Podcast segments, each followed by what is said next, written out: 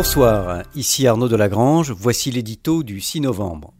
Moment de vérité. Son nom ne figure pas sur les bulletins de vote, mais y est pourtant gravé en lettres de feu. Les élections de mi-mandat se sont muées en référendum passionné pour ou contre Trump. Lui-même l'a voulu ainsi, personnalisant le combat, multipliant les meetings. Il y a de l'électricité dans l'air, a-t-il lancé. En effet. Depuis deux ans, la présidence Trump a pris l'allure d'une bagarre générale.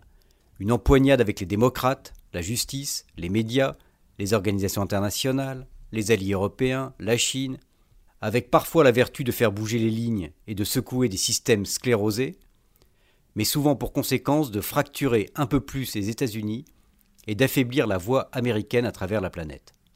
Donald Trump se prévaut de bons chiffres économiques. Mais, surtout, il fait campagne sur son thème phare, l'immigration. C'est une invasion, martèle-t-il, en s'appuyant sur une caravane de migrants sud-américains. Le Sénat semble hors d'atteinte, mais les démocrates peuvent espérer reprendre la Chambre des représentants.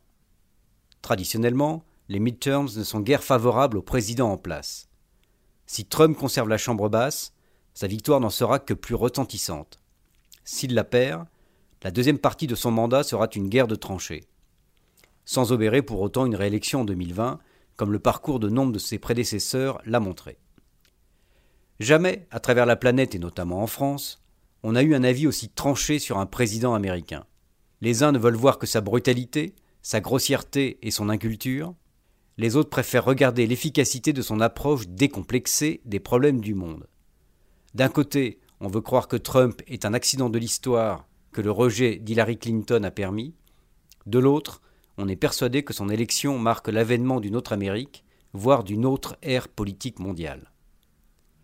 Demain, nous en saurons un peu plus.